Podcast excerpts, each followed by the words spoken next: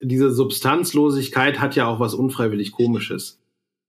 Also ne, dieses, ähm, dieser, dieser wahnsinnig breitschultrige Pathos mit diesen ganzen äh, dicken Autos und, und Raubtieren, mit denen diese Sprüche daherkommen und diese, diese ungeheure Ernsthaftigkeit, ähm, mit der aber der, äh, wirklich der größte Murks in die Weltgeschichte rausposaunt äh, wird, das hat ja was, das hat ja was derartig Komisches. Hier ist Christoph Mauer und du hörst 100 Prozent, den Podcast über Fokus bei der Arbeit, Achtsamkeit im Alltag und auch heute wieder über ausgesprochen grundsätzliche Fragen des Lebens. Heute spreche ich mit Christopher Strutz. Er ist auf Instagram der Business Line und hat dort eine sehr lustige Followerschaft versammelt. Regelmäßig nimmt er Coaches und selbsternannte Gurus aufs Korn. Mehrfach waren dabei Menschen, die ich kenne. Darüber kommunizierten wir, was übrigens ähnlich unterhaltsam war, wie seine Posts zu lesen. Und irgendwann hatte ich wirklich große Lust, ihn mal im Podcast zu haben.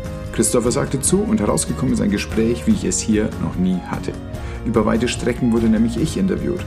Aber auch ich durfte fragen und durfte dabei erfahren, was seine substanzielle Kritik an der Selbstverwirklichungs-Coaching-Bubble ist und was sein Geheimnis ist für Content, der so gut ist, dass er kopiert wird.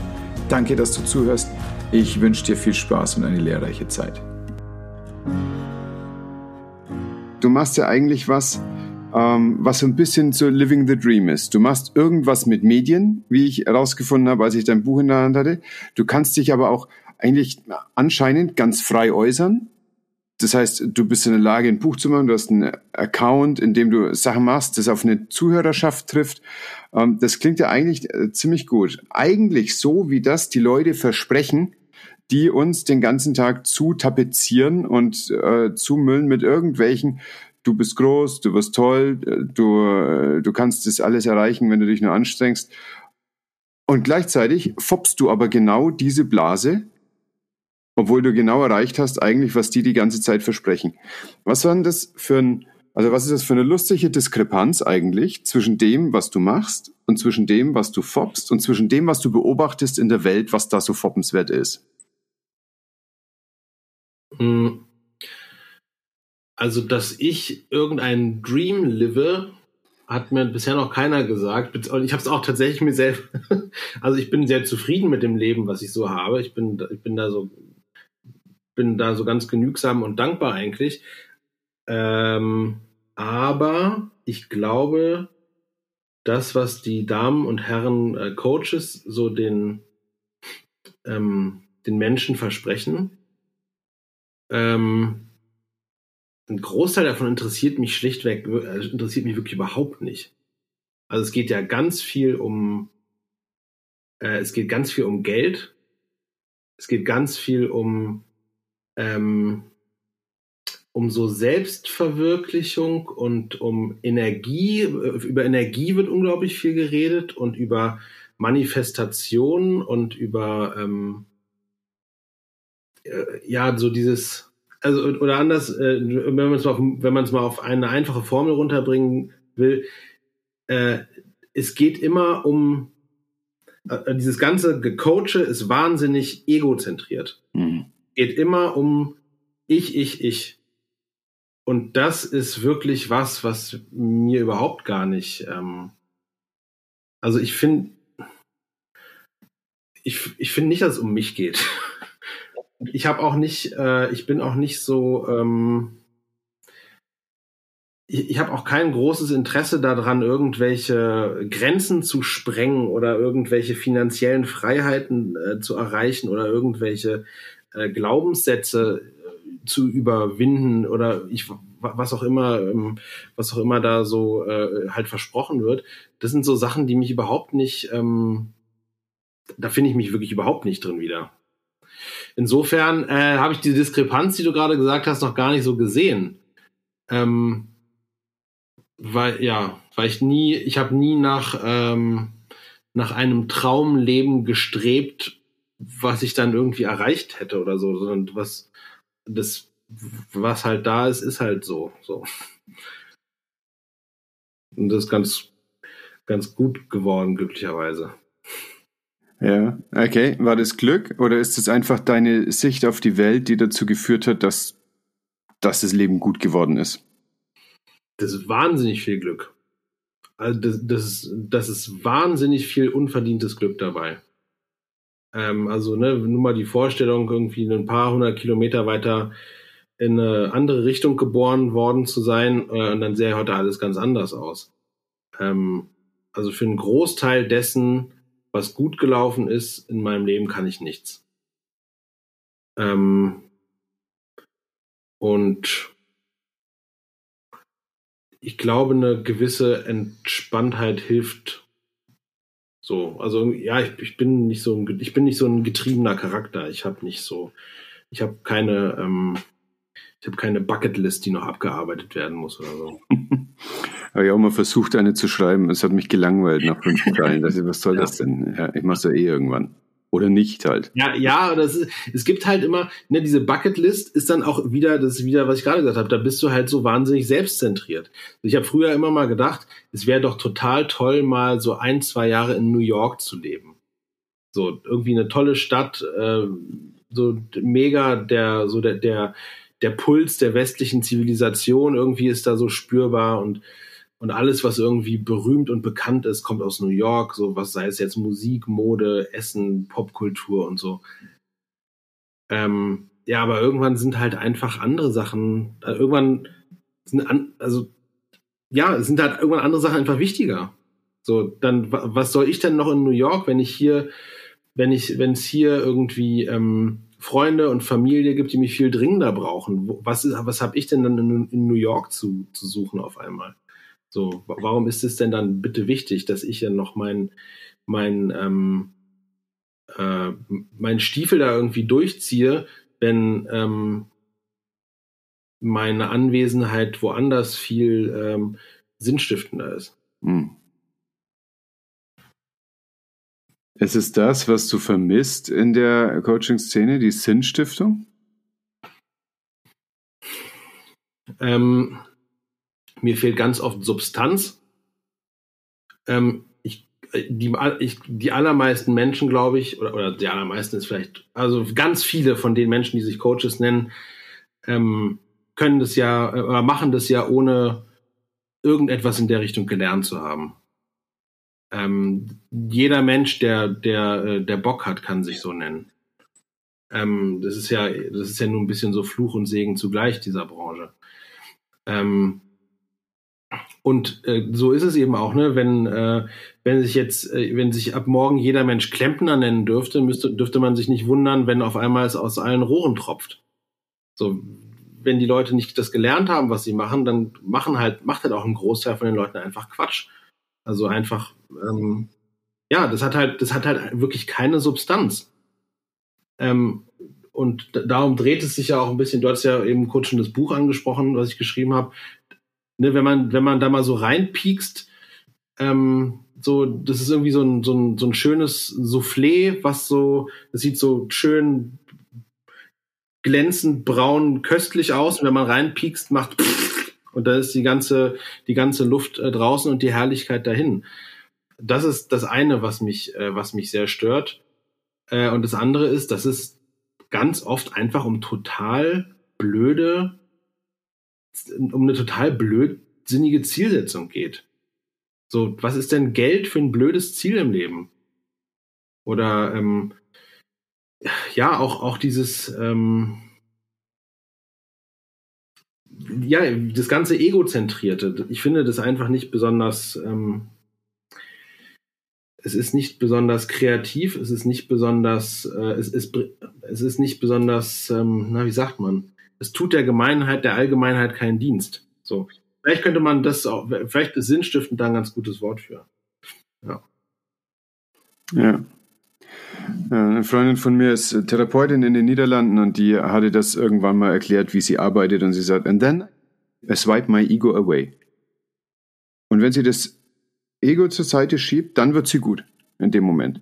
Und das finde ich ganz wertvoll als Gedankengang dass ich mit dem, was, was mein kleiner Verstand, was mein kleines Ego in eine Situation reinbringt, mich einfach mal zur Seite stelle und dann in der therapeutischen Praxis halt öffne für das, was der Mensch mir gegenüberbringt. Und dann bist du in dem, äh, also in dem ultimativen in den Dienst der Gemeinschaft stellen, wenn du tatsächlich dein Ego zur Seite stellst und guckst, dass du den Platz machst, den Raum schaffst für einen einzelnen Menschen, dass der gesunden kann zum Beispiel.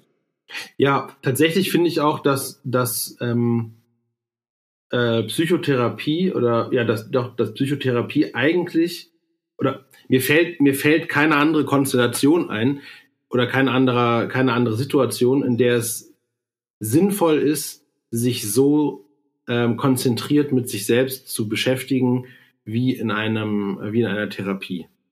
Ich glaube, dass es da gut und notwendig ist, weil es nämlich dann darum geht, dass man gesund wird und dass man irgendwie ähm, dass man, dass man, dass man einen, einen Schaden, den man hat, ähm, irgendwie äh, ja wieder wieder gerade rücken kann, ähm, dass dass man da was behebt. Aber da sind dann eben, ne, bis jemand sich ähm, psychologischer Psychotherapeut nennen darf oder überhaupt Psychotherapeut, bis dahin muss derjenige eben auch eine äh, Wahnsinnsausbildung durchlaufen.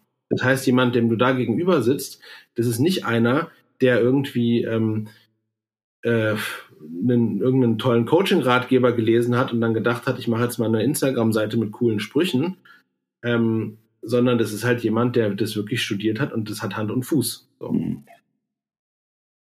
Und dann ergibt es, dann, dann hat es einen gewissen, dann hat es einen, gewisse, einen gewissen Sinn, dann hat es eine Berechtigung und dann hat es auch eine, klares, eine klare Zielsetzung und zwar eine, in der, bei der es nicht um Geld oder um Selbstverwirklichung, sondern um Gesundheit geht. Aber bei diesem, äh, ja, bei einem Großteil des, des Gecoaches, ähm, was einem so, was mir so begegnet bei meinen Streifzügen durch diese, durch diese Landschaft, geht es nicht darum, äh, oder wenn es doch darum geht, dann geht es fälschlicherweise darum. Also es gibt Coaches, die denken, sie könnten therapeutische Leistungen anbieten und dann wird es nämlich wirklich hanebüchen und gefährlich. ja, gerade wenn es um den ganzen, ganzen Traumabereich geht. Ja, ganz schlimm. Das ist ganz schlimm. Wenn sehr, sehr einfache Formeln angeboten. Ja. ja. Da sind dann so, so, so Dudes, die dann so sagen, äh, ja, äh, komm hier auf meine Veranstaltung ähm, und dann hast du da so sind dann so, so, so ein bisschen so Sekten-Vibes.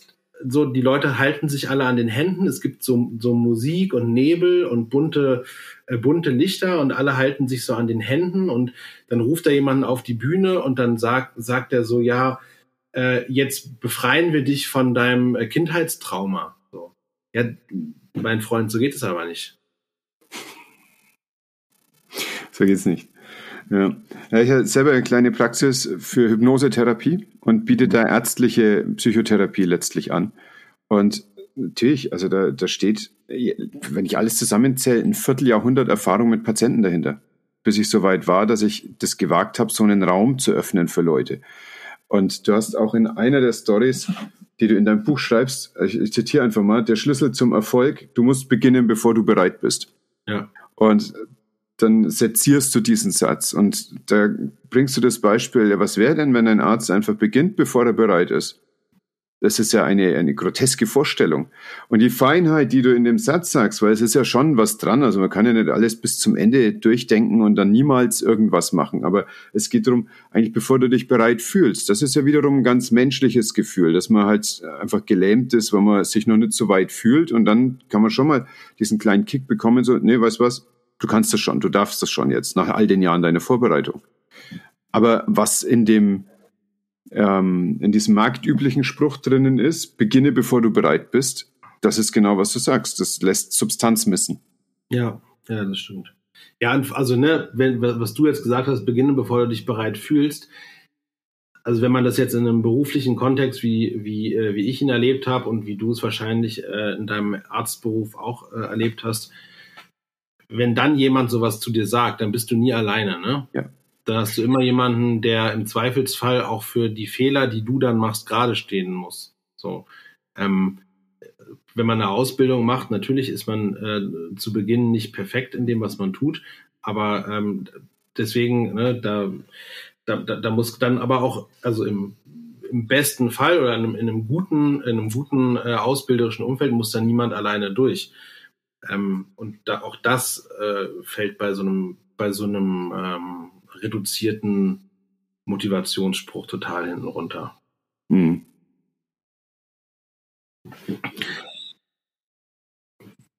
Das heißt, was du dann aber im, über den Business Line Account, so äh, rausstichelst in die Welt? Ist das dann was, wo du wirklich die Leute aufmerksam machen möchtest? Oder geht es dir erstmal darum, so deine eigene Spannungsabfuhr zu machen? So, dass dich da was stört und du willst es einmal kurz verkochen und, den, und das dich machen?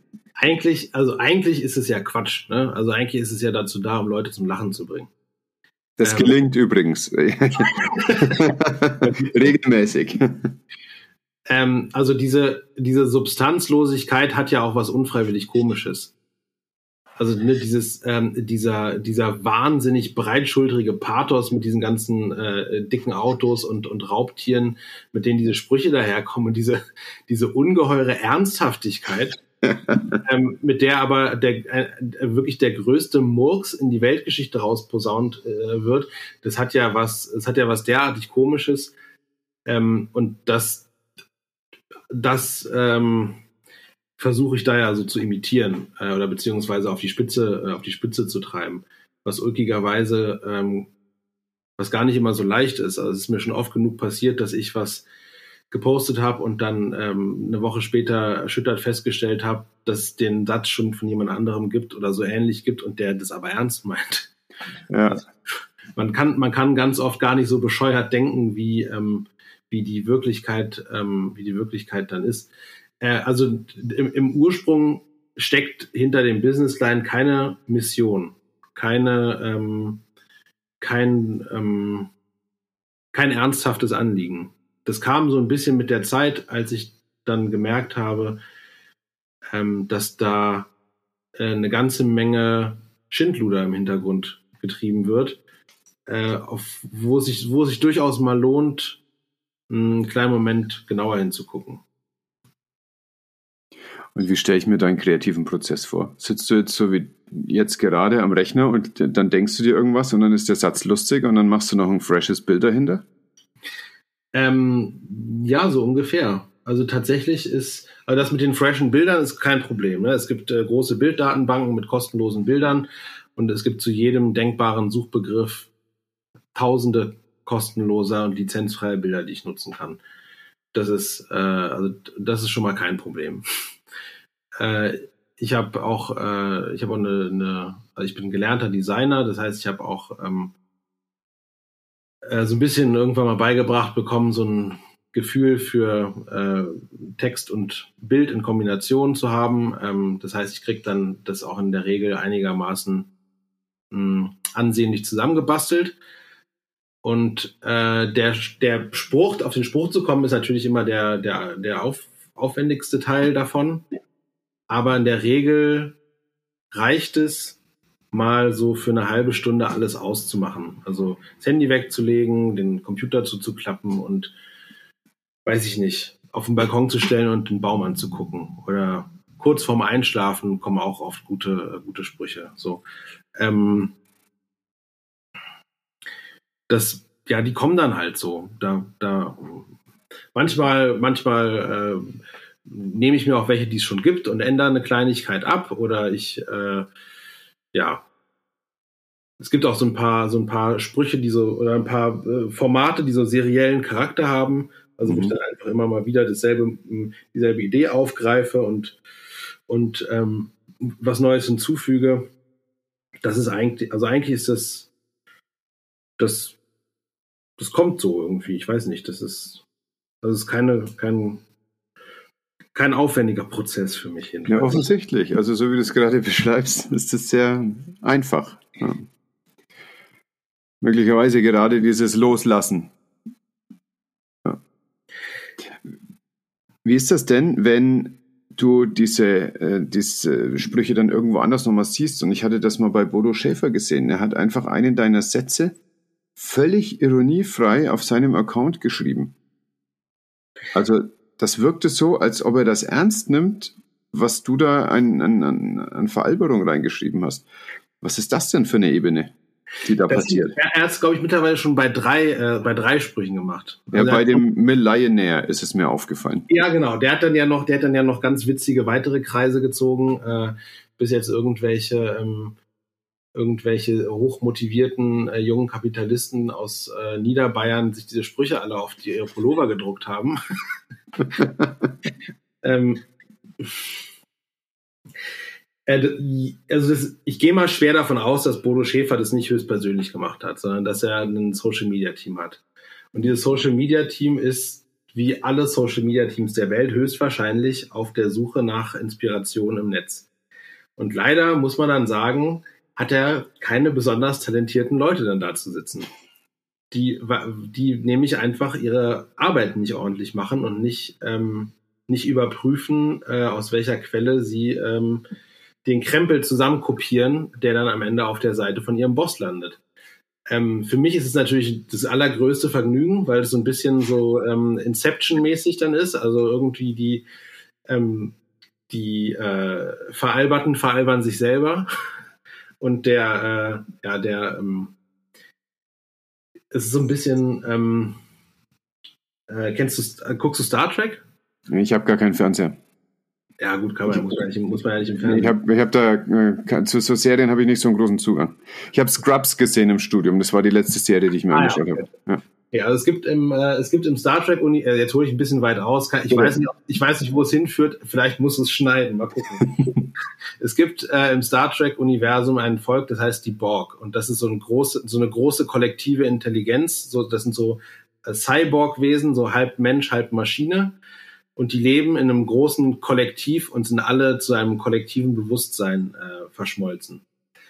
Und äh, eines Tages gelingt es der Crew vom Raumschiff Enterprise, einen, einen einzelnen Borg, also ein einzelnes Individuum, gefangen zu nehmen und ähm, zu dem los, äh, ist als losgelöstes Wesen anzusprechen. Und dann haben sie die Überlegung, sie könnten jetzt in, den in das Bewusstsein dieses Wesens ein Virus einbauen, ähm, und es dann zurückschicken, sodass das ganze kollektive Bewusstsein vergiftet wird dadurch. Oder, oder vergiftet, umprogrammiert wird sozusagen. Und so ein bisschen ist es hier auch. Also die, die, äh, die. Äh Schön. Ich liebe die Herleitung. Okay. Die schreiben sowieso alle ständig voneinander ab. Und jetzt sind halt so ein paar, äh, so ein paar ähm, Ideen oder so, so, so, ein paar Gedanken von der Gegenseite sind jetzt so in diese kollektive Coaching-Sphäre reingeschwappt. Und meine Hoffnung ist natürlich, dass sie sich und dass sie untereinander immer weiter abschreiben, immer weiter abschreiben. Und wenn man dann halt sagen kann, also, also wenn, wenn sich dieses Abgeschreibe eben auf darauf zurückführen lässt, dass sich jemand eigentlich darüber lustig gemacht hat, dann ist es so ein, ähm, eine schöne ähm, Selbstbankrotterklärung eigentlich. Mhm. Also es hat ja auch so einen infektiösen Charakter, auf jeden Fall. Richard Dawkins hat ja den Begriff des Memes entwickelt für etwas, was also in, in da geht es ja auch ums kollektive Erinnern eigentlich, kommt aus Memory und verhält ja. sich wie ein Gen. Und das ist genau, was da passiert. Du machst neue Memes. Ja, äh, das ist das, ja, das ist das eine. Und zum anderen, ich glaube auch, dass diese Coaching-Bubble total ähm, gierig ist nach neuem Input, weil der, ähm, der Grundstock sind halt einfach so 80 bis 100, naja, ein bisschen mehr sind es vielleicht, vielleicht sind so 150 Sprüche und die werden immer und immer und immer wieder abgeschrieben und immer wieder kopiert. Und dann kommt halt, ist halt im Hintergrund mal ein Ferrari und dann ist mal ein Löwe und dann ist mal ein Wolf dahinter. Ähm, aber eigentlich sind es immer dieselben Sprüche. Ähm, und auch auf der, das sieht man auch daran, dass auf, den, auf der Seite von Bodo Schäfer zum Beispiel, die Sprüche wiederholen sich ja auch alle paar Wochen. Da kommt ja auch ganz wenig, da kommt ja auch nichts Neues dazu. So. Ähm, und wenn dann halt mal von wenn dann halt mal einer von denen, äh, von seinen Social Media Redakteuren dann mal auf eine Seite wie meine gestoßen ist, wo plötzlich so frisches Material zum Abschreiben da ist, dann äh, sind die wahrscheinlich ganz glücklich. Ich glaube, der Algorithmus, der macht da eh auch nochmal zusätzlichen Spaß rein. Wenn jemand völlig unbedarft ist, durch den Algorithmus deine Posts zugespielt bekommt, dann siehst du oftmals, dass sie so, oh nein, das ist total kapitalistisch oder ja. das ist voll menschenfeindlich. Und dann ist es in der Regel so, dass du so eine nennen wir es eine bunt befederte Horde äh, hast in deiner Zuhörer- und Leserschaft und die, die springen dann gleich in die Bresche und erklären dann schon, dass die Leute das falsche Mindset hätten und hätten sie das für den Löwe und so weiter. Und ja. ich glaube schon, dass die Leute dann sehr schnell merken, dass sie in, in einem Ironieumfeld gerade laufen und dann passt es wieder. Aber das fand ich ziemlich ulkig, als ich gesehen habe, wie da der Algorithmus Leute konfrontiert mit diesen Gedanken und was das als erstes in ihnen hervorruft. So beim Lesen unterscheidet es sich nicht erstmal ne, von den anderen mhm. Sprüchen. Es ist wirklich so ja, gemacht. Ja. Ähm, also die Leute, die dann sagen, oh nein, das geht nicht, das ist ja schrecklich kapitalistisch, die sind ja die Guten eigentlich. Ne? Ja, total. Das sind ja, das sind ja die, ähm, äh, die wirklich auf der guten Seite der Macht stehen und, und die, äh, die auch das Richtige wollen, die halt nur ähm, das Pech hatten, irgendwie so ein bisschen kontextlos mit so einem Spruch konfrontiert worden zu sein. Ähm, ein bisschen ähm, unheimlicher sind die, die es nicht verstehen, aber trotzdem gut finden. Die gibt es nämlich auch. Wie erkennst du die? Naja, das sind dann halt solche Leute wie, wie die äh, Leute, also wie diejenigen, die das dann unironisch kopieren, ne? Die, die mhm. das dann unironisch in, äh, ähm, in, auf ihre eigenen Seiten übertragen und ähm, also das kommt ja, das kommt ja, äh, das kommt ja relativ häufig vor. Das ist ja, das, das ist ja nicht nur auf der auf der Seite von Bodo Schäfer passiert, sondern ähm, das ist ja immer immer wieder der Fall. Ähm, ja, jetzt habe ich vergessen, ist egal. Das ist lustig. Also ich hatte ihn vorhin zu erwähnen, ich habe natürlich irgendwann mal ein Buch von ihm gelesen und es war schon auch so, dass ich damals dachte, okay, man kann über Geld auch anders nachdenken. Ich fand es schon interessant. Wenn ich jetzt aber gerade mal zurückdenke, muss ich sagen, nichts von dem, was in dem Buch steht, mache ich gerade so. Ich fühle mich aber total safe und gut so, wie das alles läuft in meinem Leben. Das ist eigentlich auch ganz spannend. Also ja, ich habe es gelesen, ja, es hat irgendwas mit mir gemacht, aber ganz offensichtlich gar nicht, was zwischen den Buchdeckeln stand.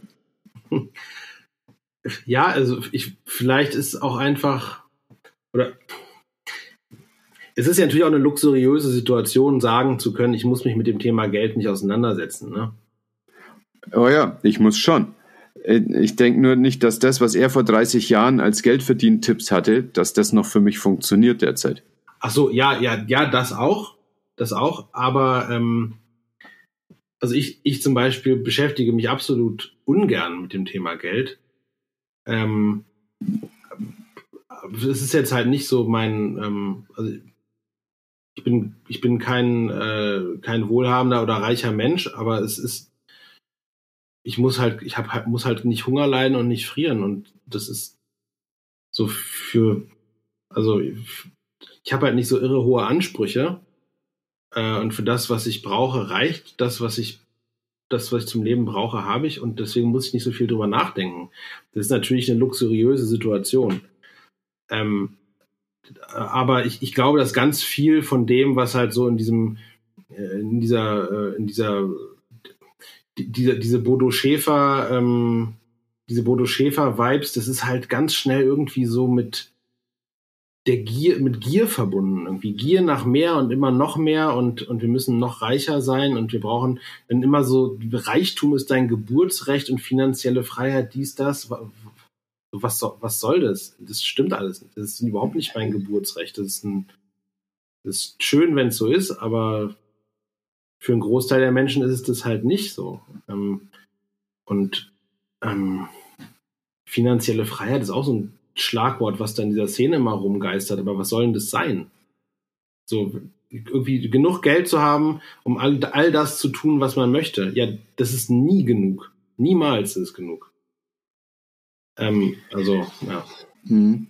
Möglicherweise sind es alles auch so also positiv formuliert, könnte es auch einfach ein Köder sein, damit die Leute sich anfangen, mit sich selbst und ihren Werten auseinanderzusetzen und zu gucken, dass sie in sich eine gewisse Sinnstiftung fürs Leben finden. Und manche kriegst du halt über das Schlagwort der finanziellen Freiheit.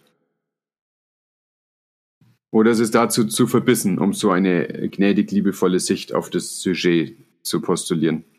Also ich weiß nicht, wenn man jetzt, wenn, wenn jetzt jemand wirklich in, in ganz argen, in ganz arger finanzieller Bedrängnis ist, ne? wenn jemand jetzt wirklich ganz dolle zu kämpfen hat, Monat für Monat über die Runden zu kommen.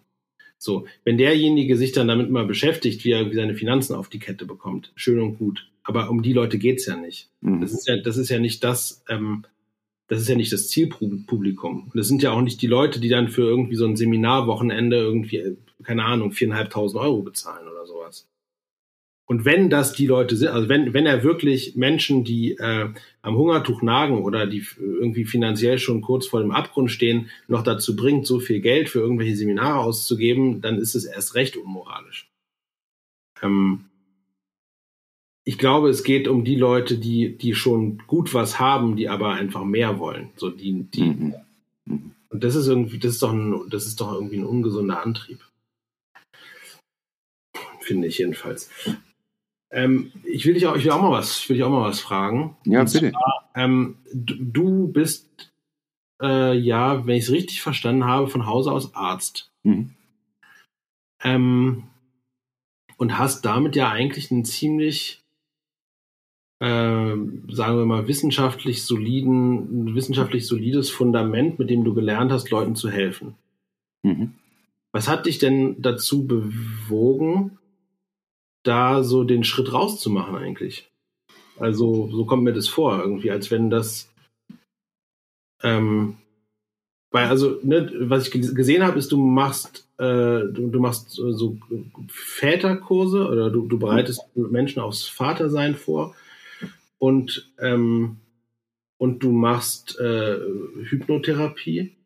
Äh, das sind ja beides, also ich vermute jetzt mal, das ist jetzt eine, eine Vermutung, äh, ich, ich vermute, dass du für diese beiden Dinge längst nicht die ähm, den, den Grad oder die Tiefe der Qualifikation erworben hast für de, wie für deinen Arztberuf. Naja, Hypnotherapie ist ja eine ärztliche Tätigkeit.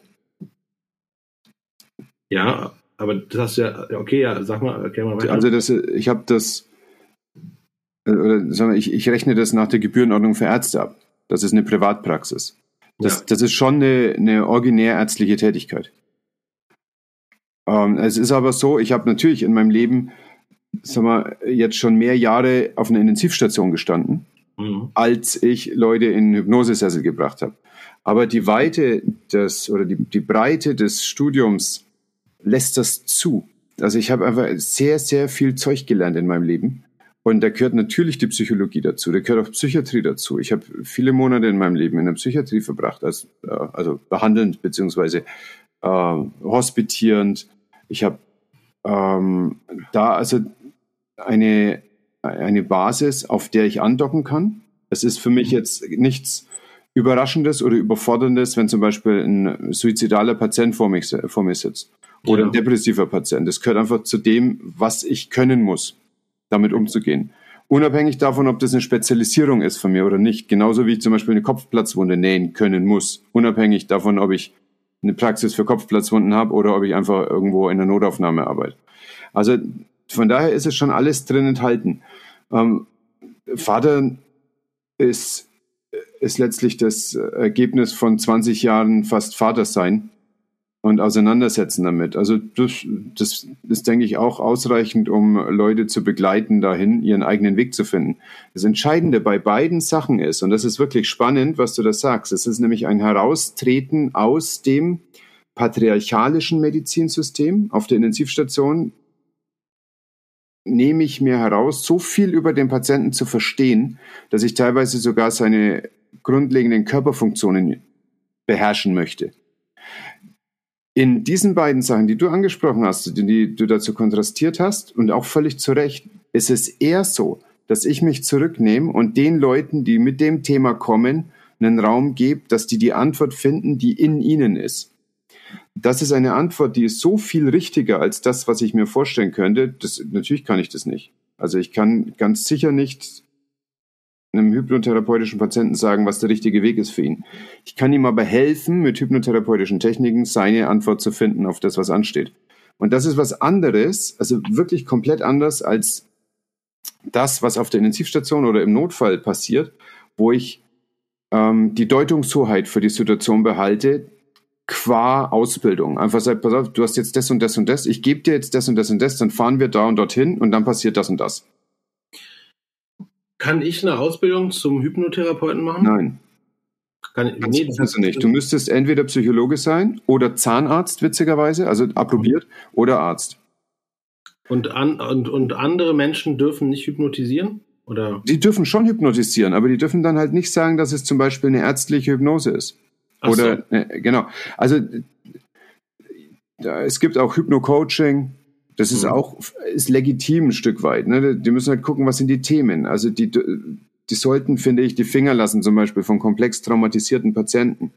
Das ist nicht klug, dahin zu gehen, wenn man nicht den Hintergrund hat. Hm, Hypnose als, als, als Begriff ist enorm aufgeladen durch die Showhypnose, die die ja. Menschen kennen. Und ja. Showhypnose ist, ist Unfug, ganz grober Unfug. Das ist manchmal sogar so, dass die bezahlte Akteure haben, die dann auf die Bühne ja. kommen, um dann irgendwas Cooles zu zeigen. Oder auch ein Trick ist zum Beispiel, er erzählt halt ganz früh in der Show irgendwas Sensorisches, was weiß ich, von der Zitrone. Und dann sieht er in der ersten Reihe, die drei, vier Leute, da schmatzen jetzt alle. Da weiß er, die sind suggestibel. Ja, Wenn ja. dann jemand mit einem Bart und einem Zylinder und einem Spotlight dich auf die Bühne holt und das sind im Saal 500 Leute und du bist eh schon eher suggestibel, das sind die Leute verschieden und er erzählt dir irgendwas, dann kommst du ganz leicht in so einen Trance-Zustand. Das ist übergriffig und missbräuchlich und äh, das hat nichts zu tun mit Hypnosetherapie. Das ist aber das, was die meisten Leute denken, wenn ich das Wort sage, Hypnose. Sage ich auch ganz selten, ich sage eher Trance. Und mhm. Trance hattest du wahrscheinlich heute schon. Wenn du zum Beispiel ein Stück Auto fährst und weißt gar nicht, wie schnell jetzt du von da nach dort gekommen bist und was da jetzt genau war oder über was du nachgedacht hast in der Zeit, dann war dein Kopf in Trance. Ja. Oder wenn du nach einem anstrengenden Tag mit einer Tasse Tee zum Fenster rausguckst und dann nach fünf Minuten denkst, äh, über was habe ich jetzt eigentlich nachgedacht? Das mhm. ist Trance. Das ist ein ganz normaler Bewusstseinszustand. Und wenn du dann diesen Zustand, in dem so ein bisschen auch der, der Logos weg ist, dieses ständig bewertend Rationale, was uns oft im Weg steht, um eine Lösungsfindung zu, auch äh, gut betreiben zu können. Aber wenn du in diesem Trance-Zustand, wo das weg ist, jemand hast, der dich dadurch begleitet, der dann zum Beispiel, also für mich der Übertrick, den ich selber erlebt habe in der Ausbildung, war, dass einer, mit dem ich die Ausbildung gemacht habe, in meiner Atemfrequenz gesprochen hat. Und es hat bei mir ein ganz tiefes Gefühl von verstanden werden hervorgerufen. Und das, das hat, also, hat sich so angefühlt, boah, der checkt gerade, wie es mir geht.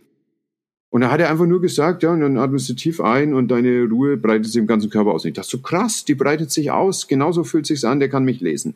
Und das hat bei mir so eine Sicherheit gemacht, dass wir dann tatsächlich so ein, zwei Themen bearbeiten konnten in der Sitzung, wo ich dachte, okay, cool, wusste ich vorher nicht, habe ich nicht gecheckt. Obwohl ich schon öfter darüber nachgedacht habe.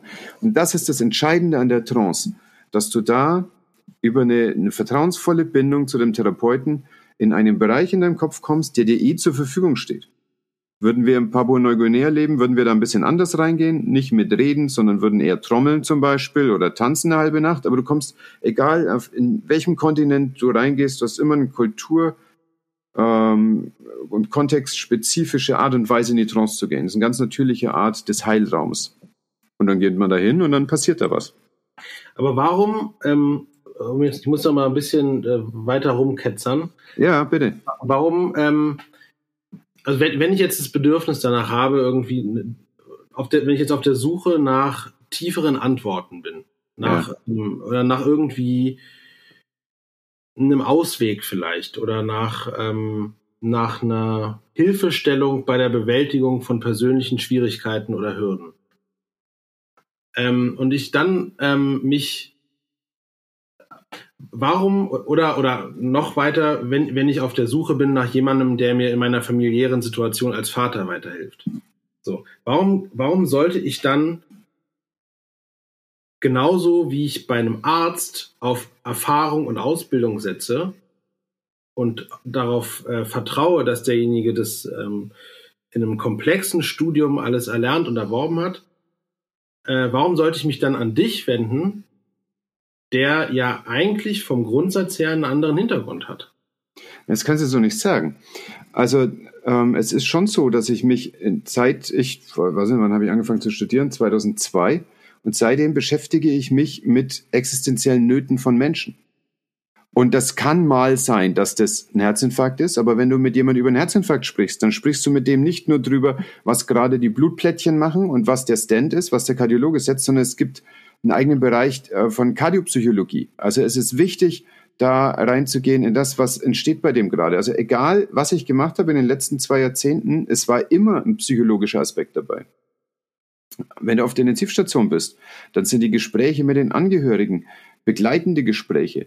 Wir haben manchmal einen Pfarrer dazu geholt, weil das so nah beisammen ist. Nicht, weil jetzt jemand eine Salbung braucht, hatten wir auch, aber einfach, weil die Themen so nah seelsorgerlich waren.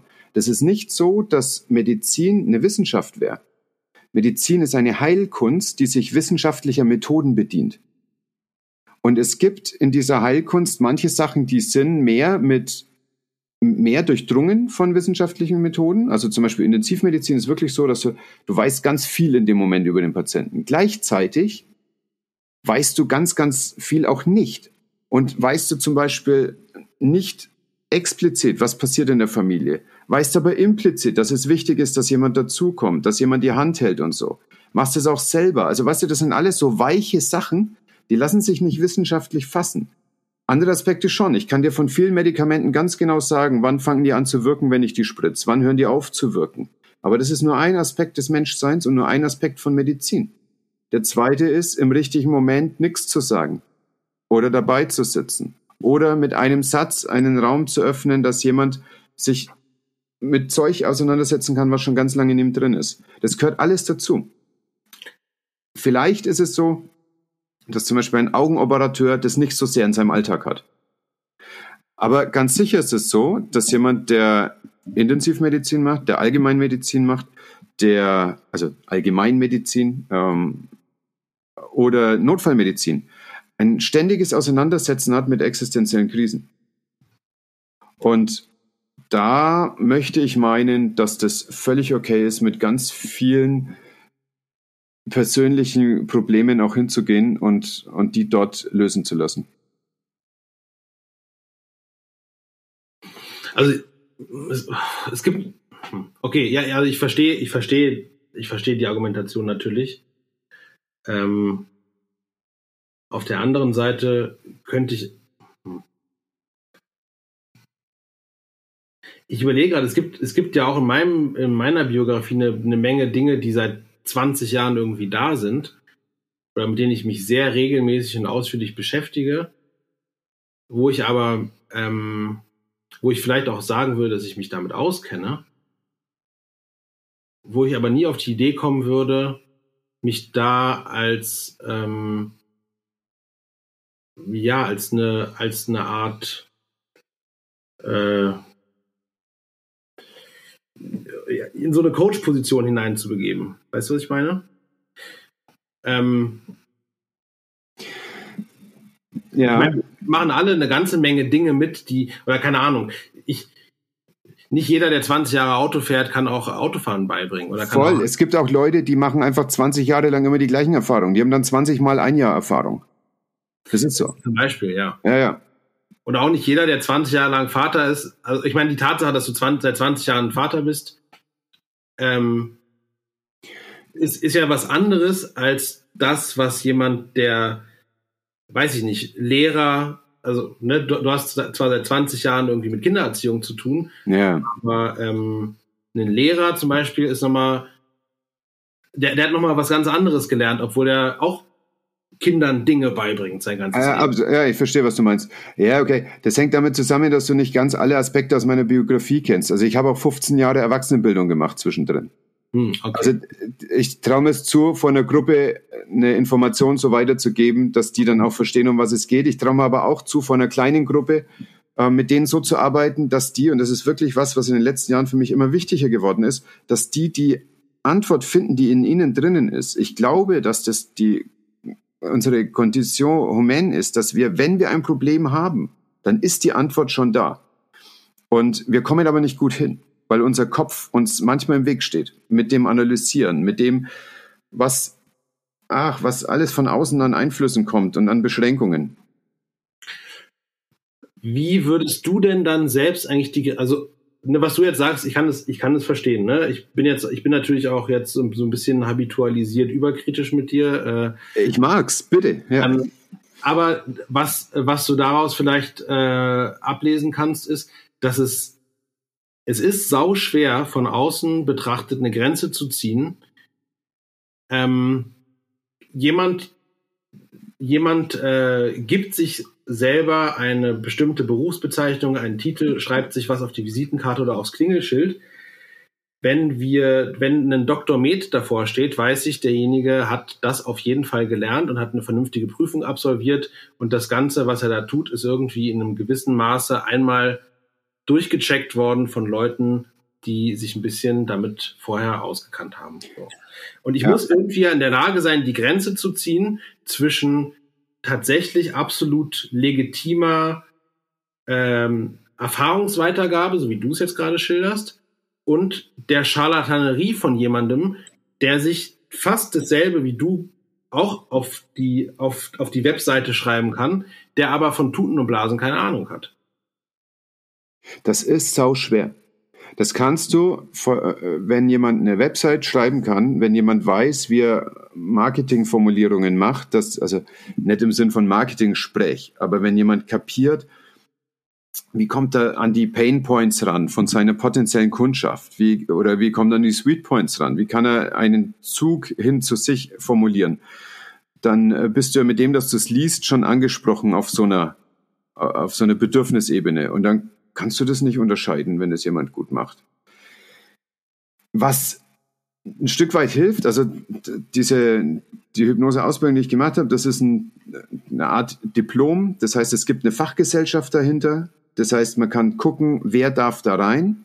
Und mit dem, dass ich dieses Diplom habe, da bin ich auf der Therapeutenliste auch gelistet, weiß jeder, okay, der hat diese Minimalvoraussetzungen. Das heißt immer noch nicht, dass jemand bei mir geeignet aufgehoben ist. Das muss auch in dem ersten Gespräch mhm. geklärt werden. Und ich habe immer so ein erstes Gespräch, wo es darum geht, so und so, darum geht's. Und was ist bei dir?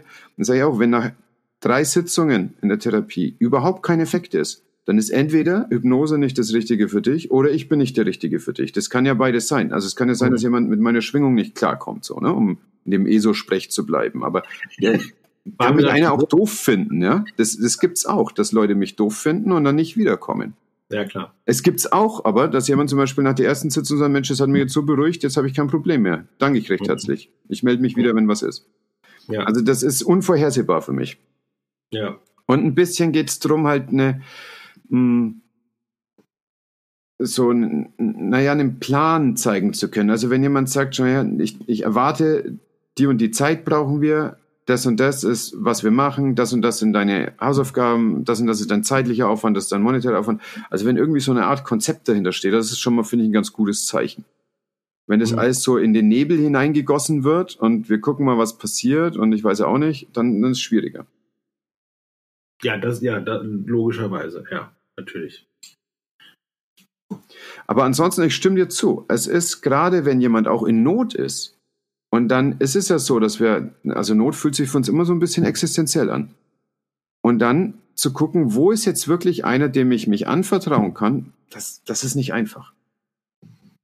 Ja, genau. Da ist dann halt, da ist dann eben die, äh, ähm, die Orientierungshilfe, an der ich mich, ähm, an, an, die, die ich mir dann halt stecke oder äh, an der ich mich orientiere. Die Orientierungshilfe, an der ich mich orientiere. Der Kompass. Ich suche dann halt nach jemandem, der den Quatsch, den ich brauche, studiert hat. So. Oder der, oder dessen, dessen Ausbildungsgang ich nachvollziehen kann. So, das macht es mir dann am einfachsten. Ja. ja und, und äh, ich weiß, es ist auch, ne, das ist so ein bisschen auf, äh, ich glaube, auf einer deiner Seiten, oder du, manchmal steht äh, Psychotherapeut bei dir und manchmal steht Hypnotherapeut. Der Normalsterbliche äh, kennt den Unterschied wahrscheinlich nicht. Ähm, ich habe mir auch erst vor kurzem mal erklären lassen, ähm, was, also welche Begrifflichkeiten da eigentlich geschützt sind und was die eigentlich bedeuten und so weiter. So, das, das, das kann ja auch irgendwie verwirrend sein oder, oder beziehungsweise gerade durch diese Verwirrung, die da entstehen kann, äh, habe ich halt äh, gelernt oder habe ich mir halt angeeignet, einfach ganz strikt nach ähm, äh, ganz strikt auf äh, Ausbildung, Titel, ähm, Abschlüsse dergleichen zu achten. Das muss zwar nicht immer das Richtige sein, aber es ist doch äh, eine relativ solide, ähm, solide Hilfestellung. So. Ah ja, ist es. Das hat zwei Aspekte. Das eine ist tatsächlich, wer eine langwierige Ausbildung gemacht hat, der zeigt, dass er ein gewisses Engagement fürs Fachgebiet hat. Ja, das also es scheint ihn ja. zu interessieren. Ja. Und das ist immer ein ganz gutes Zeichen. Und das Zweite, was noch viel bedeutsamer ist, ist, du musst dich ja wohlfühlen. Also wenn du aufgrund von irgendwelchen Umständen nicht das Vertrauen haben kannst zu dem Menschen, dem du gegenüber sitzt, dann ist die Basis für äh, jede, jede therapeutische oder Hilfestellende, um mal die, die Coaches mit einzuschließen, die ja auch teils wirklich gute Arbeit machen, aber ähm, dann ist die Basis nicht dafür da. 70 Prozent, sagt man, ist die Beziehung zwischen den beiden. Ja, ja, ja, ja. Und dann wenn du dich wohlfühlst bei jemand, wo du nachvollziehen kannst, wie war der Ausbildungsgang, dann ist es der richtige Weg. Für andere kann es sein, dass sie gerade in einer anderen Lebenssituation sind und für dieses vielleicht viel bedeutsamer, nicht zu einem Arzt zu gehen. Oder zu jemand, der irgendwie das Gleiche gelernt hat wie sie, aber ähm, irgendeinen Weg schon gegangen ist, den sie noch nicht haben. Das kann sein, dass das genau diesen relationalen Aspekt ausmacht. Das stimmt, da magst du recht haben, ja. Ich hörte neulich in einer Coaching-Ausbildung, witzigerweise, ähm, und da möchte ich auch wirklich betonen, also ich, ich kenne inzwischen viele gute und vom Ego sehr weitgehend befreite Coaches, die sehr, sehr gute Arbeit machen. Und der sagte auf die Frage, wie unterscheidet sich denn oder wann gehört ein Patient in therapeutische Hände und wann kann ein Coach auch arbeiten? Der sagte, wenn jemand nicht in der Lage ist, in sich drin so einen Ort der Ruhe zu spüren, dann ist es nicht mehr okay, das im Coaching zu behandeln, sondern dann braucht der jemanden, der ihn therapeutisch begleitet. Weil dann einfach mit ganz anderen Techniken gearbeitet werden muss und mit einer, auch mit einem ganz anderen Zeitrahmen unter Umständen. Und dann sind diese Haut drauf Techniken einfach nicht die geeigneten. Ja, da kann man nur. Die es manchmal sein können, die manchmal auch ja. das Richtige sein können. Ja. Aber dann eben, in dem Fall ist es nicht mehr geeignet. Ja, da kann man dann nur hoffen, dass, äh, ja, dass, dass dieses, ähm, dass dieser, sagt man Ethos, ja, ne? Mhm. Berufsethos, äh, dass der da irgendwie einigermaßen weit verbreitet ist, weil ich habe den Eindruck, dass ähm, da manchmal die Dollarzeichen in den Augen ein bisschen größer sind als, äh, als das Verantwortungsbewusstsein im Umgang da, mit den Menschen. Äh, da bin ich in einer schönen Situation und das ist mir auch, seit ich das mache, sehr wichtig. Ich arbeite nebenher noch in der normalen somatischen Medizin. Ungefähr so eine Woche im Monat bin ich auf Für, in der kleinsten Notaufnahme Deutschlands hm, und mache da, also richtig geil, Inselklinik, ja, super gut. Ähm, da bin ich total gern. Das ist so vom, vom Zwischenmenschlichen auch die Lieblingsklinik, die ich so bisher habe, abgesehen von der, wo ich studiert und die ersten Jahre hatte, da, da bin ich sehr romantisch auch verbunden. Also Erlangen Uniklinik ist schon, ist wirklich ganz großes Kino. Aber für ist auch gut. Und äh, das gibt uns so eine Sicherheit, dass irgendwie der Monat läuft. Also das macht so unsere, unsere normalen Ausgaben, bringt es rein. Mhm. Und, ähm, und das gibt mir die Freiheit, auch bei Patienten zu sagen, dass das nichts für mich ist. Also es gibt's ja auch, dass ich nicht schwing mit, einer, mit einem Patienten oder mit einem Beschwerdebild. Und das Schöne in der Privatpraxis ist, dass ich keinen Versorgungsauftrag habe. Also mhm, es, ja. wenn du eine gesetzliche ja. Zulassung hast, also so eine, so eine Kassenzulassung, ja. dann hast du erstmal, also da, da, muss schon viel passieren, dass du dann das äh, Vertrauensverhältnis äh, so zerrüttest erlebst, dass du dem Patienten auch sagen kannst, er möge sich bitte einen anderen Therapeuten suchen. Aber erstmal bist du verpflichtet. Und ich kann auch zu Leuten sagen, dass das nichts für mich ist. Und äh, das, das gibt mir viel Ruhe auch dass ich eben nicht angewiesen bin, jeden, der an der Tür klopft, anzunehmen, aus reinen finanziellen Gründen. Ist Hypnose überhaupt eine kassenfähige Leistung? Ja, wenn du Kassenzulassung hast und hast einen Therapeuten, der das gelernt hat, dann kann er das machen. Ja. Dafür gibt es im Großen und Ganzen drei GOA-Ziffern und die kannst du dann einbringen. Okay. Ja. Das ist tatsächlich, ist dafür das Gutachten äh, geschrieben worden durch meinen Hypnoselehrer. Das ist ah, ja. Walter Bongartz, der war damals an der Uni Konstanz als äh, Professor Verhalten, für Verhaltenstherapie und der ist seit vielen, vielen Jahren mit der ganzen Hypnotherapie extrem verwoben. Also es ist das ist sein Leben. Er hat ein eigenes Institut für Therapie, aber er ist auch in dieser Gesellschaft, in der ich bin, lange Jahre Vorsitzender gewesen, war auch Vorsitzender der Europäischen und der Weltgesellschaft. Und neben diesem politischen hat er ganz viel Forschung dazu gemacht ganz mhm. banal, mit banal, er hat tatsächlich keine banale Forschung gemacht. Er hat gute Forschung mit Patienten gemacht, aber auch so Forschung zusammengetragen, dass es eben dann als Gutachten durchging und die Kassen das als Kassenleistung jetzt bezahlen. Mhm. Ja. So, Weil sie so gut wirkt, das ist der Punkt. Ja. Und ich möchte nochmal gerade das kontrastieren. Äh, eigentlich wollte ich dich interviewen, aber ich, ich mag deine Fragen und ich erzähle einfach gern was. Ich wollte mich auch ein bisschen zurücknehmen, aber jetzt ist mir gleich, mir, fällt, mir, fällt, mir fallen gerade lauter Sachen ein, die ich dich auch gerne noch fragen ja, würde. Dann lass das machen. Ich finde es auch spannend, darauf zu antworten. Aber ich möchte es kontrastieren noch gerade zur Psychoanalyse.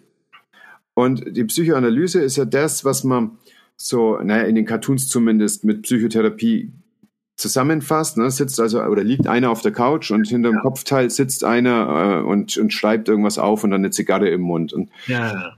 ähm, die Psychoanalyse, die rechnet eher so mit 200 bis 400 Stunden, was so eine normale Analyse dauert. Und in der Hypnosetherapie sagt man so, naja, oft drei bis sechs Sitzungen. Mhm. Und die, die Analyse, das ist natürlich, also das ist schon was sehr Spezielles. Das ist halt wirklich was, was auf den Verstand abzielt. Also du versuchst du mit dem Verstand, das so lange zu durchdringen, bis es, bis der Groschen fällt. Aber ist also Psychoanalyse nicht, also äh, korrigiere mich, wenn ich Quatsch sage, aber es ist nicht längst nicht mehr State of the Art? Naja, es ist, es ist, es ist nicht das Übliche, wie man rangeht, aber es gibt es immer noch. Also es gibt ähm, immer noch natürlich psychoanalytische Vereinigungen und Ausbildungsmöglichkeiten und es gibt auch Patienten. Ich habe äh, selber mit einer Patientin gearbeitet, die ist Analytikerin. Ähm, ich habe mal mit einem gesprochen, mit einem, äh, mit einem Berater, das war in einem beruflichen Kontext, der, ähm, der da ging es um so Stressbewältigungstechniken. Und der äh, hat dann gesagt, äh, ja, wenn Sie so Stress haben, dann äh, klopfen Sie sich doch mal hier so auf die, ja. zwischen die Augen und dann hier unter, unter so. Und dann sagen Sie, dann, dann sagen Sie dabei das, was Sie stresst, und dann können Sie sich den Stress damit so wegklopfen. Und ähm, dann meinte er, äh, Sie müssen da auch nicht dran glauben, das funktioniert. Da können Sie sicher sein, das funktioniert. Mhm, ja. Und das dann, ist tatsächlich auch so. Und dann dachte ich mir so, okay, alles klar. Äh, ich musste dann ein bisschen, ich habe es dann irgendwie einmal für 20 Sekunden probiert und ich musste dann irgendwie so doll über mich selber lachen, weil ich halt diese Typen äh, aus meinen, aus den Videos, die ich halt äh, immer wieder zusammenstelle, äh, kenne, die dann da so klopfen und sagen, äh, so ich öffne mich für Fülle und Wohlstand, ich bin ein Magnet für Geld. Und, und ne, die dann halt so irgendwie so irgendwelche ähm, Finanzmantras äh, von sich geben und sich dabei irgendwie alle möglichen Akupressurpunkte ab abklopfen. Und dann habe ich ihn, habe ich ihn, habe ich ihn dann mal gefragt, äh, was passiert denn da eigentlich genau? Also was ist denn da der physiologische Vorgang in meinem Körper, den ich damit anstoße, dass ich mir dahin klopfe und dabei irgendwas sage oder irgendwas denke? Und dann meinte er, ja, das kann ich nicht so genau sagen, äh, aber ist auch nicht so wichtig, weil es funktioniert ja. Okay, und ich kann es dir sagen, wenn du möchtest. Äh, ja, kann, du kannst mir sehr gerne sagen. Worauf ich allerdings hinaus wollte, ist, diese, diese Herangehensweise, es ist egal, wie es funktioniert, solange es funktioniert, die ist mir so derartig zuwider gewesen, äh, ist sie mir nach wie vor, ähm, dass ich danach keinen Bock mehr hatte, mich mit dem zu treffen. Ja, total. Das ist auch, das sind wir wieder bei substanzlos. Ja. Also finde ich auch schwierig, Sachen in den Raum zu schmeißen. Ähm, das hängt da, also es gibt dazu tatsächlich viele Studien. Und dieses Tapping, das funktioniert sogar, wenn du auf deinen Oberschenkeln tappst. Das funktioniert aber nicht so gut, wie wenn du auf den ähm, Schultern tappst und ähm, Schultern und Gesicht ist fast gleich. Das hat nichts mit Akupressur zu tun, sondern das hat damit was zu tun, dass du im, also ich mache es so, hier, dort vorne in meinem Kopf ist so das Exekutivzentrum. Also das sind Hirnstrukturen, die sind für Bewegung da. Und hier in der Tiefe drinnen sind emotionale Zentren. Und gerade wenn du in irgendwelche Stresssituationen kommst, dann ist es so, dass ganz viel von dem, von der Hirnaktivität bei den emotionalen Zentren ist und sich da festrasten kann. So to speak. Also das wird ganz viel so kreisende Bewegungen dort stattfinden. Und das ist eine, die, also eine, eine Art der Erregung, die zu nichts führt, sondern das ist interessanterweise eine, die ohne Zeitempfinden ist. Das heißt, die kann sich so anfühlen, wie als wäre gerade der Stress, obwohl der, die ursprüngliche Situation vor 30 Jahren war. Und trotzdem kann es jetzt im Moment sich als reale Bedrohung anfühlen. Mhm. Und gleichzeitig ist es so, dass du unter Umständen gar nicht weißt, warum ist es so. Du bist ja gerade nicht in deinem Elternhaus und trotzdem fühlt sich das gerade wie Ablehnung an, zum Beispiel. Mhm. Oder fühlt sich an wie, ich bekomme keine Liebe und weiß nicht warum. Und was jetzt passiert, wenn du dieses Tappen machst, oder was passiert, wenn du zum Beispiel andere kognitive Sachen machst, wie zum Beispiel von 100 rückwärts in 7er Schritten zählen. Oder bestimmte Arten von Atmung, wo du ganz bewusst atmest und damit deine, durch die unterschiedliche Volumina im Brustkorb die Herzfrequenz veränderst. Also da kannst du wirklich gucken, wie sich das verändert.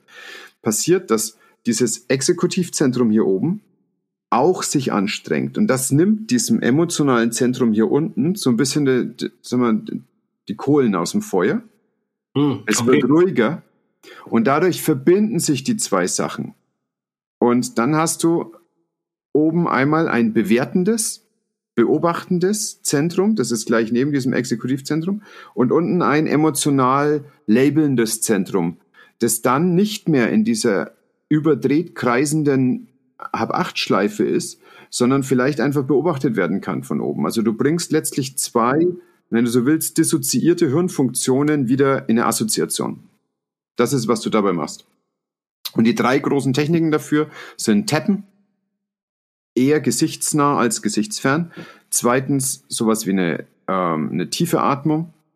Mhm. Die äh, US Marines nennen oder Navy Seals, ich, ich weiß nicht mal, irgendwo habe ich das zuerst gelesen, äh, machen das mit Four Square, also vier Sekunden ein, vier Sekunden halten, vier Sekunden aus und unten auch nochmal halten für vier Sekunden. Und dadurch hast du erstmal ganz langsame Atmung, aber dadurch machst du eine ganz starke Unterbrechung von der sympathischen Erregung. Äh, und die dritte Technik ist eben sowas wie so einen kognitiven Load aufbauen, wie Rückwärtszählen mit krummen Zahlen. Und dann gehst du tatsächlich durch diese Emotion anders durch. Und die schwächt sich ab. Und dieses immer wieder in Situationen reinkommen und man weiß nicht, wie einem geschieht, das wird dadurch durchbrochen. Okay, ja gut. Wird durchgearbeitet quasi.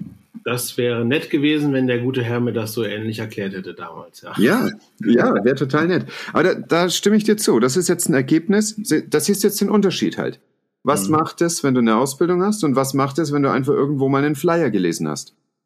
Ja, er hat mir ein YouTube-Video empfohlen, was ich mir okay, Same, same halt, ja, genau. okay. Gut, okay, aber ich, äh, jetzt, jetzt höre ich mal auf, äh, jetzt höre ich mal auf, dir, dir Fragen zu stellen. das ist, ähm, das ist auch spannend.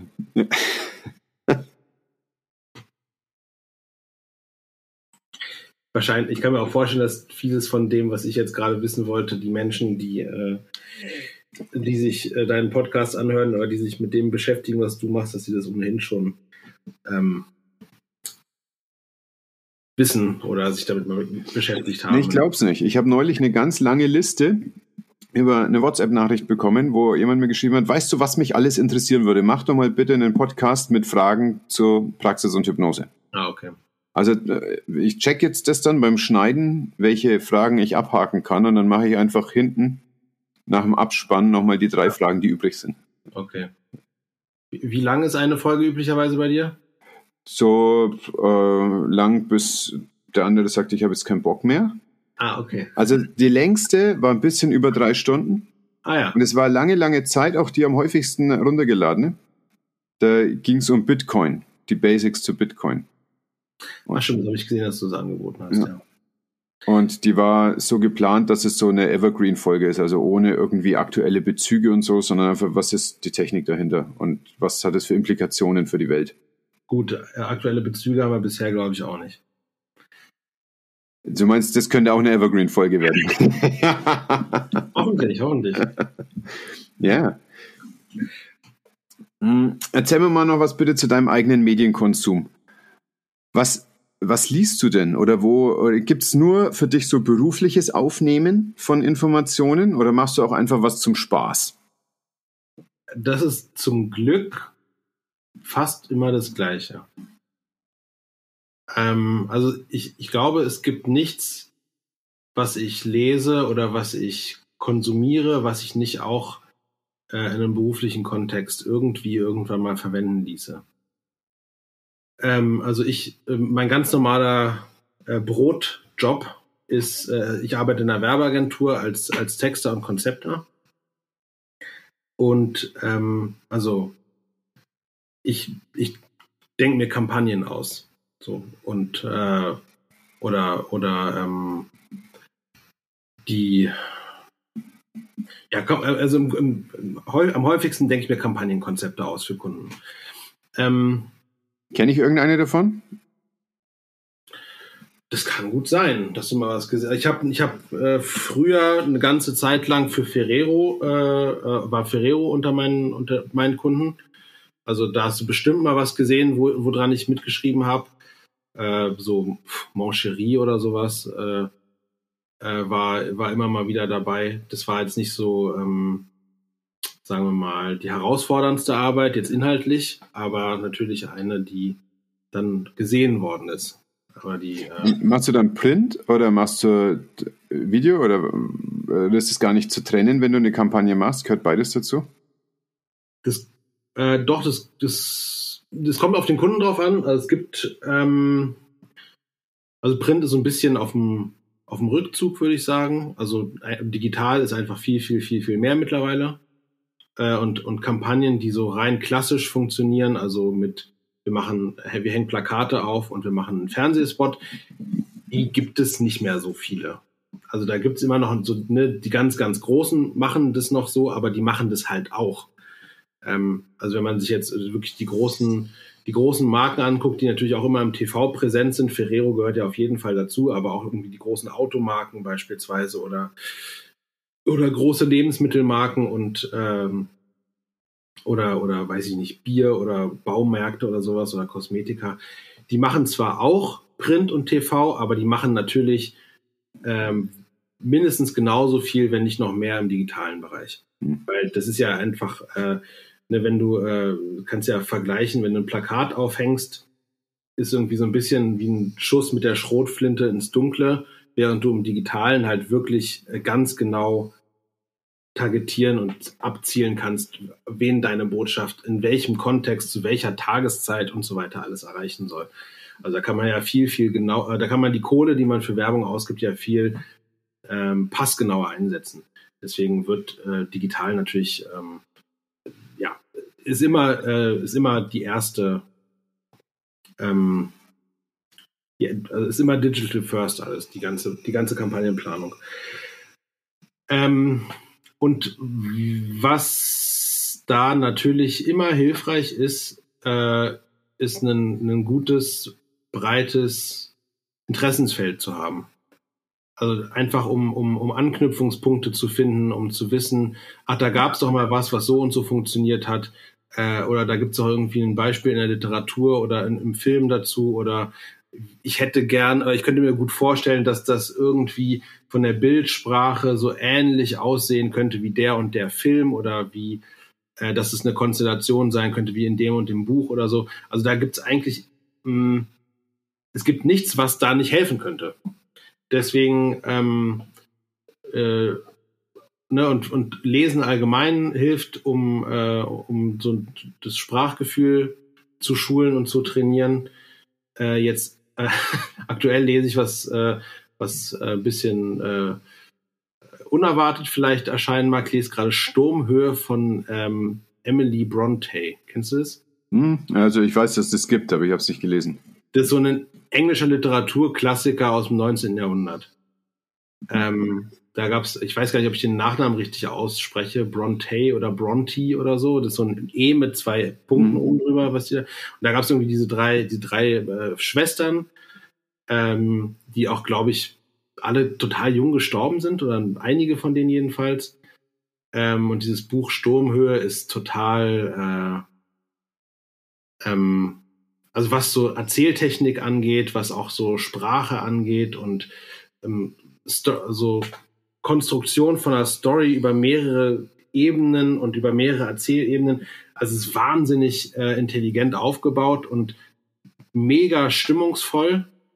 Also das spielt alles in so einer, in so einer ähm, wilden, wüsten Moorlandschaft im, äh, irgendwie in den, in den ähm, im nordenglischen Hochland.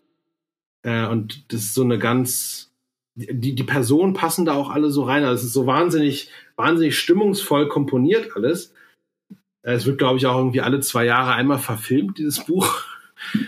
Ähm, da, da lässt sich auch schon eine Menge, da lässt sich auch schon eine Menge rausziehen. So, also einfach dazu, wie, wie man, wie man so Geschichten erzählt und so, das ist schon, das ist schon inspirierend, auch wenn es ein bisschen, ähm, ein bisschen Depri ist alles so. Mhm. Äh, also die ganze, die ganze Geschichte ist, ähm, ist jetzt nicht sehr äh, ähm, dazu ausgelegt, gute Laune zu machen. Aber es ist ein tolles Buch auf jeden Fall. Ja, also ich finde, Kunst muss auch nicht primär gute Laune machen. Nee, aber es ist halt so, also ganz oft macht man das ja, um sich irgendwie zu zerstreuen oder um äh, auf andere Gedanken zu kommen oder um ein bisschen Leichtigkeit, äh, ein bisschen Leichtigkeit äh, zu, zu gewinnen, so nach der Schwere des Alltags. Ähm, da, das, da muss man schon, das muss man dann schon mögen. Also mhm sich da sich dann so in die in die äh, in die Lebens- und Gefühlswelt ähm, von äh, von einer äh, englischen Dienstmarkt im ausgehenden 19. Jahrhundert reinzudenken. Ja, ob man das. Ja, da war ich noch nie in der Gefühlswelt, ja. Ja, da, da, da muss man dann schon auch Bock haben nach Feierabend drauf. Und hast du dann irgendwie einen Zettelkasten oder so, wo du Notizen machst? So? Das war jetzt ein besonders geschmeidiger Satz oder ist das alles in deinem Kopf? Also das, das wäre schön, wenn es alles in meinem Kopf wäre, ähm, aber einen Zettelkasten habe ich nicht. Ähm, es ist so ein bisschen,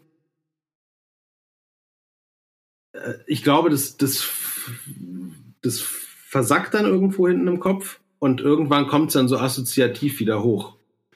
Also mir passiert es sehr oft, dass Menschen Dinge sagen, die äh, irgendwas äh, wieder zum Leben erwecken in meinem Kopf, Kopf, von dem ich dachte, dass, von dem ich gar nicht mehr wusste, dass es da war. So. Mhm. Dass dann so mir Witze wieder einfallen, die ich schon längst vergessen hatte, die ich irgendwie als Kind mal gehört habe. Oder dass mir dann wieder ein, ein Buch einfällt, was ich gelesen habe, oder ein Film, den ich gesehen habe. Oder ein Werbespot oder irgendwas. Also die Sachen kommen dann, die kommen dann äh, schon zur richtigen Zeit wieder hoch. Ähm, was ich auch sehr gerne mache, ist Wikipedia-Artikel lesen. Mhm. Also mich dann so, äh, also abends statt, statt Buch einfach mal Wikipedia aufmachen und irgendwas, also entweder mit einem random Artikel anfangen oder irgendwas, was mich so entfernt interessieren könnte. So, weiß ich nicht, ähm, Ufologie oder so. Und dann kann man sich bei Wikipedia ja wunderbar in so, ähm, in so Rabbit Holes mhm. rein weil man sich immer von einem Artikel in den nächsten so, dann ist irgendwie, dann wird irgendein Autor da verlinkt und dann geht man auf den und der hat dann mit jemand anderem was zu tun gehabt. Und äh, dessen Cousin war dann irgendwie ähm, beim bei irgendeinem Putsch in irgendeinem kleinen Land beteiligt und dann dann plötzlich ist man dann irgendwie von der von der Ufologie plötzlich beim äh, Zuckerrohranbau auf Kuba gelandet oder so. Ja, und das ist ja jetzt nicht Zufall, das passiert ja immer. Also das ist schon Zufall, es ist, es ist nichts Seltenes, sondern also es passiert mir jedes Mal, wenn ich auf Wikipedia gehe, dass ich dann irgendwo rauspolter, womit ja. ich nicht gerechnet hatte. Ich wollte immer mal, ich wollte immer mal so ein, so ein Spiel äh, spielen mit, ich habe es noch, ich habe es bisher noch nicht gemacht, dass man so, ähm, äh, dass man einfach so einen Anfang, so einen Endpunkt festlegt, irgendwie so auf der einen Seite äh, Stefan Effenberg und auf der anderen Seite, ähm, weiß ich nicht, äh, die Gallwespe. Und dann kann, muss man gucken, mit wie vielen Klicks man von Stefan Effenberg zur Gallwespe kommt. Oder? Ja, ja. ja, wahrscheinlich werden es so sechs bis sieben sein. So, und dann bist du da. Ja, und auf dem Weg dahin lernt man natürlich eine ganze ja. Menge. Lässt sich dann hoffentlich irgendwann auch mal beruflich verwenden. Ja, ja ich äh, wollte neulich irgendwas zum Australopithecus wissen. Also so diesen ersten Hominiden, die irgendwie aufrecht gelaufen sind. Äh, ja. Äh, das war eine Katastrophe. Eigentlich hätte ich eine Minute nur nachlesen müssen und nach einer Dreiviertelstunde habe ich aufgehört. Das, das ist nicht gut, diese Rabbit Holes. Ich, in dem war ich auch schon mal. Ich wollte wissen, wie viele Menschenarten es eigentlich ja. so gegeben hat. Ganz schön viele. Ja, ich habe neulich gelesen, weil wir es vorhin von dem, äh, diesem kollektiven Bewusstsein hatten, dass vielleicht diese ganzen ähm, Trolle und Riesen und so, dass das einfach so Erinnerungen sind an diese anderen Menschenartigen, die es mal gab und dass die dann einfach mhm. durch mündliche Überlieferung dann dazu wurden, dass sie äh, die Erde geteilt haben mit den alten Völkern. Ah, interessant. Das fand ich gar nicht so absurd. Wobei so, also als so groß werden die ja nicht beschrieben, ne? Oder ich meine, die Skelette, die man gefunden hat, waren jetzt nicht so groß. Okay, aber jetzt. Äh, Siehst du? Genau so ist das nämlich. Und dann rutscht er nämlich vom Ästchen zum Stöckchen. Ja. Ja, das sind jetzt auch äh, natürlich ähm, begeben, begeben wir uns da jetzt. Ich schließe dich damit, dich da jetzt einfach mal mit ein auf äh, fachlich sehr dünnes Eis. Und, Völlig. Äh, da ja. haben wir ja im ersten Teil jetzt schon äh, festgelegt, dass es eigentlich nicht so gut ist, sich auf fachlich dünnes Eis zu Ja, die Grenze verläuft nicht zwischen richtig und falsch, sondern zwischen bewusst und unbewusst. Und solange wir uns der, der Dünne des Eises bewusst sind, lässt sich ah, vor, vorzüglich ah, Pyretten draufdrehen. Jetzt weiß ich, was du meinst. Ja, okay. Ja, ja, ja, da hast du recht. Da hast du recht. Ja. Cool. Ja, soll ich äh, Sturmhöhe auch lesen oder gibt es irgendwas anderes Cooles, was du mir empfiehlst? Äh, kann ich dir, also Sturmhöhe kann ich dir auf jeden Fall empfehlen. Ähm, das gibt es nämlich, also das, ich lese es tatsächlich nicht, ich höre es. Ach. Und zwar gibt es vom, äh, gibt es vom WDR, vom, von WDR 5 Sturmhöhe als äh, Hörbuch auf, äh, als, als Hörbuch-Podcast, was den mega Vorteil hat äh, bei Podcasts, dass sich die ähm, Plattform, auf der du es hörst, merkt, wo du warst in dem Buch. Das ist ja bei, wenn man jetzt auch sonst irgendwie auf äh, ein Hörbuch hört, irgendwie als MP3 oder auf Spotify oder so, dann äh, muss man sich ja immer merken, in welchem Kapitel man war. Und das ist ja mega nervig, wenn man zwischendurch mal Mucke hören möchte oder was. Aber da weiß eben dann dein Programm immer genau, wo du bist und so ähm, bist du äh, bist du immer sehr zielsicher genau da, wo du aufgehört hast als letztes. Und das ist sehr praktisch und das ist sehr schön vorgelesen. Okay, cool. Also äh, so für, für, für Fahrradfahren oder Spazieren gehen oder so äh, ist es sehr gut geeignet. Oder zum Kochen. Ja. Ja, beim Kochen habe ich in der Regel zwei Kinder auf dem Arm. Die ja. sind voll die Kochfans. Also der eine kann auch gar nicht sprechen, aber der, der guckt immer so in die Töpfe rein und der hat inzwischen auch schon gelernt, wie er mit so einem großen Löffel aus der Ferne umrühren kann. Und das ist mir wichtiger, als dass ich irgendwie eine, eine Zerstreuung habe dabei. Ich finde es total wichtig, dass die lernen, dass es Sinn macht, sich Essen zuzubereiten. Das stimmt. Ja, das, ja, ich schmeiße mal alle Menschen aus der Küche raus, wenn ich koche, weil das so ein bisschen, vielleicht ist das so mein, mein Trance-Erlebnis. da, ich möchte, ich möchte meditativ Zwiebeln und Knoblauch hacken und dabei äh, und dabei Sturmhöhe hören. Äh, äh, schöne Vorstellung. Äh, wir, also meine Frau und ich haben uns geeinigt auf die letzten fünf Minuten. Die brauche ich immer. Also dann sage ich so, in fünf Minuten gibt's Essen und dann wünsche ich mir aber auch wirklich, dass sie die Kinder übernimmt, sodass ich dann da, wo alles zusammenkommt, wo alles so on point sein müsste, da so möchte ich dann, da möchte ich fokussieren können. Ja, ich verstehe. Ja. ja, mal klappt's, mal nicht. Ja. ja. Dankeschön. Ich danke dir. Du hast in deinem Buch geschrieben, unsere vielleicht wesentlichste Eigenschaft als Mensch ist, dass wir uns selbst in Frage stellen können. Und das ist auch so ein Untertitel jetzt eigentlich für das Gespräch gewesen. Ich mag diesen kritischen Geist, mit dem du dich betrachtest, aber auch mich betrachtet hast und diese Phänomene betrachtet hast, über die wir heute gesprochen haben. Dankeschön dafür. Äh, ja, es war mir ein Vergnügen. Ja, mir auch. Was waren nun meine drei wichtigsten Take-Home-Messages? Erstens, unsere vielleicht wesentlichste Eigenschaft als Menschen ist die, dass wir uns selbst in Frage stellen können. Zweitens, das hier könnte wirklich eine Evergreen-Folge werden. Und drittens, Wikipedia Rabbit Holes können dir deinen ganzen Abend rauben. Du findest Christopher natürlich auf seinem Instagram-Account der Business Line und den Link dazu in den Show Notes. Außerdem dort den Link zu seinem Kalender für das nächste Jahr und ich empfehle dir unbedingt, Du findest dort den Link zu seinem Buch und zu Emily Brontes Sturmhöhe, auch zu dem WDR-Hörbuch. Wenn du beim Anhören dieser Folge an jemanden gedacht hast, schicke ihm jetzt diesen Link. Und du hilfst mir sehr, wenn du auf Apple Podcasts 5 Sterne und einen Kommentar hinterlässt. Apple ist für die Podcast-Charts die einzige Plattform, die zählt. Wenn du selbst Apple nicht nutzt, leih dir dafür einfach ein Telefon von Freunden oder aus deiner Familie. Ich werde es niemand verraten und schreib mir sehr gern, welche Fragen bei dir aufploppen, was dich an Themen noch weiter interessiert, was du zu den Themen dieser Folge noch wissen willst. Schreib mir auf podcast.christophmauer.de oder sprich mir auf speakpipe.com slash christophmauer alles, was du wissen oder mir noch sagen willst. Nun aber genieß deinen Tag, pass gut auf dich auf. So, und jetzt abschalten.